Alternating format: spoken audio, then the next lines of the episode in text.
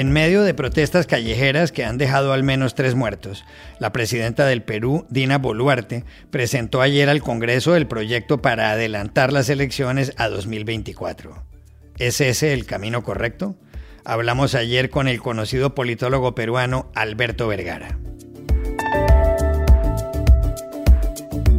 Hoy y mañana se juegan las semifinales del Mundial de Fútbol de Qatar. El primer partido es Argentina-Croacia, el segundo Francia-Marruecos. ¿A qué debemos prestarle atención? Llamamos anoche a Madrid a Alfredo Relaño, exdirector y presidente de honor del diario deportivo AS.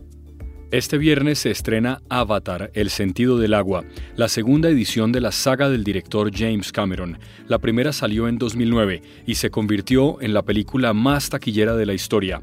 ¿Tendrá esta el mismo éxito? Conversamos en México con Jesús Chavarría, crítico de cine. Hola, bienvenidos a El Washington Post. Soy Juan Carlos Iragorri, desde Madrid. Soy Dori Toribio desde Washington, D.C. Soy Jorge Espinosa desde Bogotá. Es martes 13 de diciembre y esto es todo lo que usted debería saber hoy.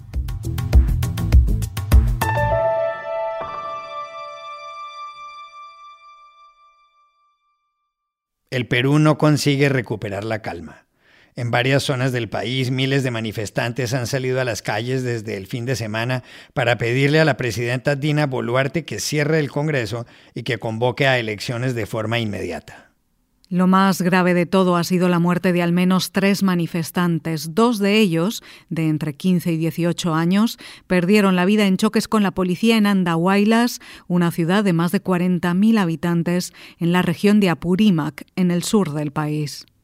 El tercer fallecido se encontraba en la región de Arequipa, aún más al sur, donde hubo enfrentamientos contra la fuerza pública. Mucha gente seguía en las calles gritando consignas y protestando.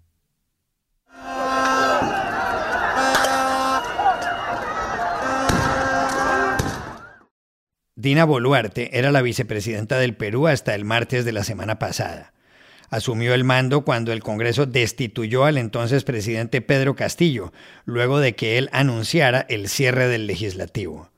Poco después fue detenido. Después de jurar, Boluarte señaló que cumpliría el periodo para el que había sido elegida y nombró un nuevo gabinete encabezado por el abogado Pedro Angulo, contra quien hay denuncias de acoso sexual según el diario La República. El fin de semana, Dina Boluarte hizo dos anuncios. El primero de ellos tuvo que ver con ciertas regiones del país. Anuncio la declaratoria del estado de emergencia en las zonas de alta conflictividad social. Comunico que he dado las instrucciones para que se recupere pacíficamente el control del orden interno, sin afectar los derechos fundamentales de la ciudadanía. El otro anuncio en la madrugada del domingo se refirió al calendario electoral. He decidido asumir la iniciativa para lograr un acuerdo con el Congreso de la República para adelantar las elecciones generales para el mes de abril del 2024. En los próximos días remitiré al Congreso un proyecto de ley de adelanto de las elecciones generales para ser consensuado con las fuerzas políticas representadas en el Parlamento. Ayer, Pedro Castillo sugirió por Twitter que Dina Boluarte es una usurpadora. Por otro lado, el Congreso le levantó a él la inmunidad y la fiscal de la Nación, Patricia Benavides, lo acusó de los delitos de rebelión y conspiración.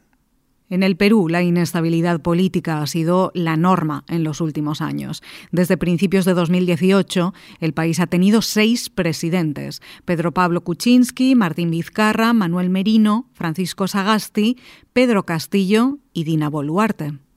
Ayer mismo, Dina Boluarte presentó ante el Congreso el proyecto para adelantar los comicios presidenciales a 2024. ¿Acierta con eso o se equivoca? Hablamos ayer con el conocido politólogo peruano Alberto Vergara.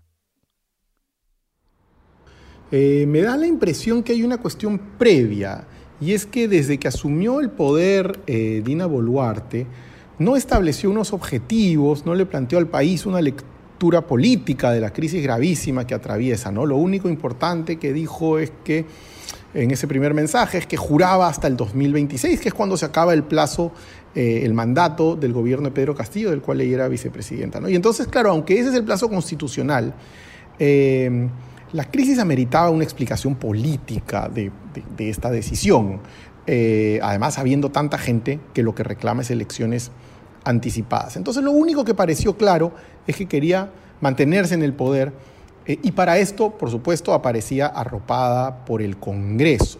Y el Congreso es lo más aborrecido del país, mucho más que Castillo, por cierto. ¿no? Entonces, cualquier cosa que huela a componenda de la vicepresidenta de Castillo con el legislativo va a despertar la ira natural de muchos sectores. ¿no?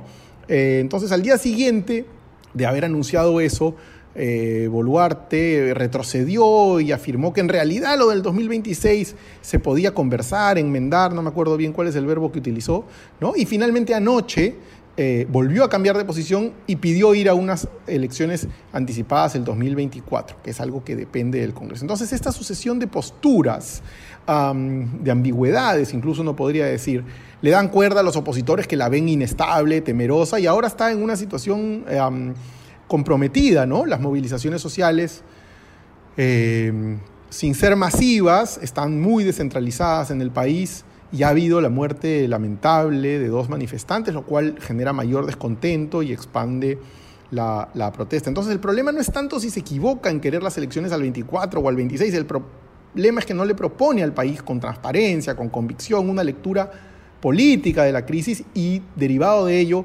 pues un plan para una salida a la inestabilidad, ¿no? Y ahora me da la impresión que eh, la, inestabilidad se le está comiendo.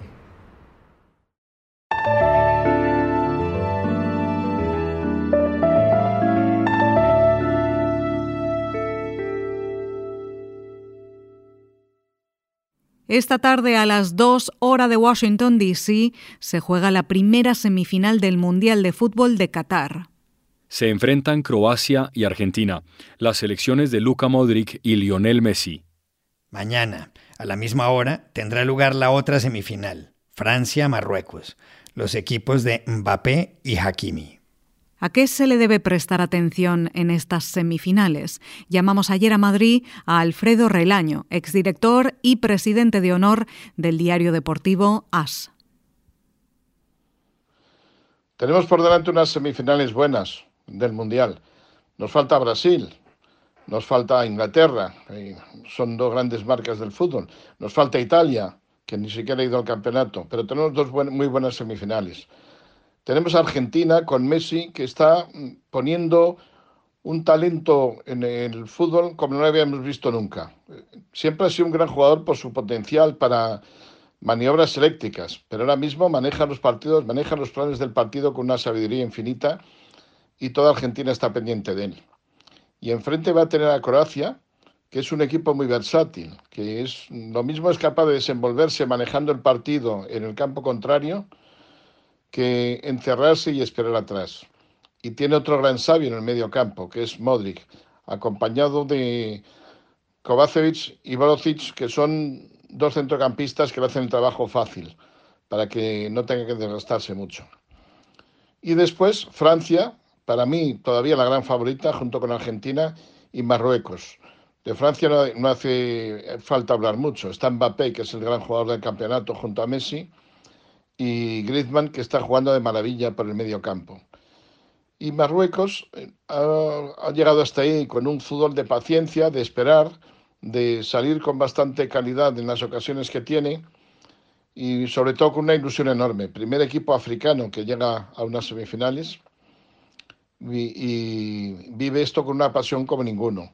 Una semifinal que en cierto modo preocupa en Francia, porque cualquiera que sea el resultado es posible que haya algaradas en las calles.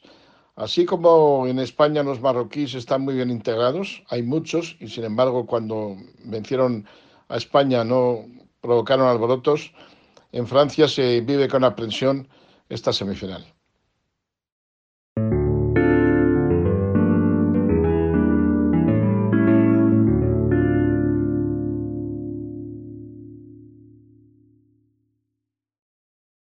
Este viernes vuelve Avatar.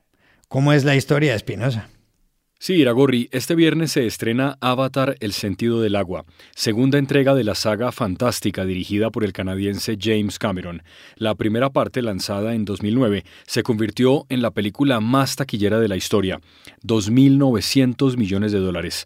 En 2015 se supone que se iba a estrenar la segunda parte, pero tardaron 13 años en prepararla. En una declaración en CinemaCon en Las Vegas en abril pasado, Cameron dijo, nos propusimos superar los límites de lo que el cine puede hacer, y esa promesa tecnológica, mucho más que la trama, será la protagonista principal de esta nueva Avatar, que sigue el camino de la familia de Jake Sully, Neytiri y sus hijos, en el año 2175, ya no en las selvas tropicales de la luna Pandora, sino en los océanos de ese lugar imaginado. La familia Sully, después de la primera parte, tiene que abandonar su hogar y se dedica a recorrer regiones que no vimos en la primera parte. Allí conocerán a un nuevo clan llamado Metkajina y tendrán que adaptarse a esa nueva circunstancia. La película, por cierto, dura 3 horas 10 minutos. La película ha costado 400 millones de dólares, un dineral. ¿Por qué tanto? La actriz Zoe Saldaña se lo explicó el domingo al periodista Jorge Ramos en Univisión. Se hace bajo la técnica de motion capture, que es un proceso muy arduo, eh, toma mucha tecnología, mucha inversión, muchas personas en computadoras para hacer esto eh, y, toma tiempo, toma tiempo para, para llegar a como rendir um, eh, una imagen que se vea no animada, pero que tenga una dimensión, una tercera dimensión. ¿Tendrá tanto éxito esta edición de Avatar como la primera? Llamamos ayer a México al crítico de cine Jesús Chavarría. Sí, yo pienso que sí. Y es que si bien los diversos estudios de mercado han demostrado que el impacto de esa primer película eh, en lo que es el colectivo popular no fue más allá de la cuestión técnica, es decir, aunque la gente recuerda muy pocos detalles del universo que nos presenta y de la trama que de por sí pues es retomada tal cual de, de una novela que se escribió hace más de 100 años y que se llama John Carter, lo que la gente sí tiene muy presente es lo que vivieron en las salas y que era algo único a nivel técnico y por supuesto ahora acudirán buscando replicar esta experiencia, dejarse sorprender con esta experiencia que además pues los responsables de esta secuela pues prometen que ha sido llevada mucho más lejos. Digo, no por nada están usando herramientas como lo que denominan como láser puro y que permite generar imágenes como mucho mayor nitidez y brillantez, además de que el proceso de captura de movimiento lo filmaron abajo del agua para que a la hora de generar este océano con CGI, pues no se viera raro con respecto a los movimientos. La verdad es que esta nueva entrega de la franquicia de Avatar promete ser un espectáculo realmente impresionante.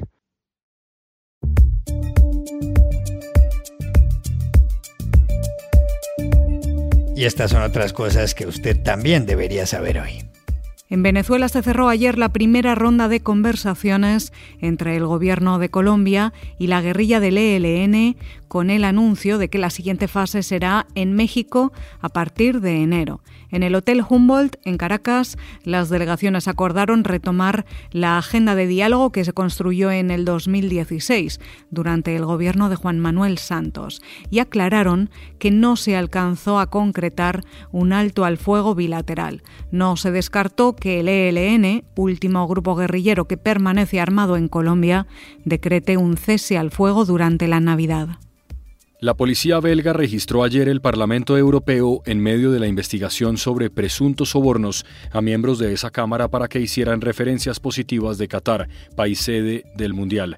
El escándalo estalló el viernes, cuando cinco personas fueron detenidas, entre ellas la vicepresidenta del Parlamento, la griega Eva Kaili. Se han efectuado 20 registros, en los que se han confiscado unos 600 mil euros. La presidenta de la Cámara, Roberta Metzola, dijo que la democracia europea está siendo atacada. El fundador de la empresa de criptomonedas FTX, Sam Bankman Fried, fue detenido ayer en Bahamas a petición del gobierno de Estados Unidos después de ser imputado por el fiscal del Distrito Sur de Nueva York, Damian Williams. La fiscalía desvelará los detalles de la acusación en las próximas horas. FTX, que llegó a estar valorada en 32.000 millones de dólares, se declaró en quiebra el 11 de noviembre. Estaba previsto que Bankman Fried a quien en su día se comparó con el multimillonario Warren Buffett y que hoy ha perdido el 95% de su fortuna, testificara este martes ante el Congreso de Washington de manera virtual para dar explicaciones. En el Reino Unido, una paciente de 13 años con leucemia linfoblástica aguda de células T, un tipo de cáncer incurable y agresivo, se ha curado. Alisa de Leicester había sido tratada sin éxito con quimioterapia y con un trasplante de médula ósea. Luego, médicos del Hospital Infantil Great Ormond Street decidieron utilizar una técnica novedosa de edición del genoma llamada edición de base. Ahora, tras seis meses, el cáncer es indetectable. La técnica, explica el consiste en modificar las células T del donante que deberían cuidar del organismo para que no sean atacadas por el sistema inmunitario de Alisa. Y aquí termina el episodio de hoy de El Washington Post, El Guapo. En la producción estuvo Cecilia Favela. Por favor, cuídense mucho. Y pueden suscribirse a nuestro podcast en nuestro sitio web, elwashingtonpost.com, seguirnos en nuestra cuenta de Twitter, arroba el post, y también nos encontrarán en Facebook, buscando el Post Podcast. Chao, hasta la próxima.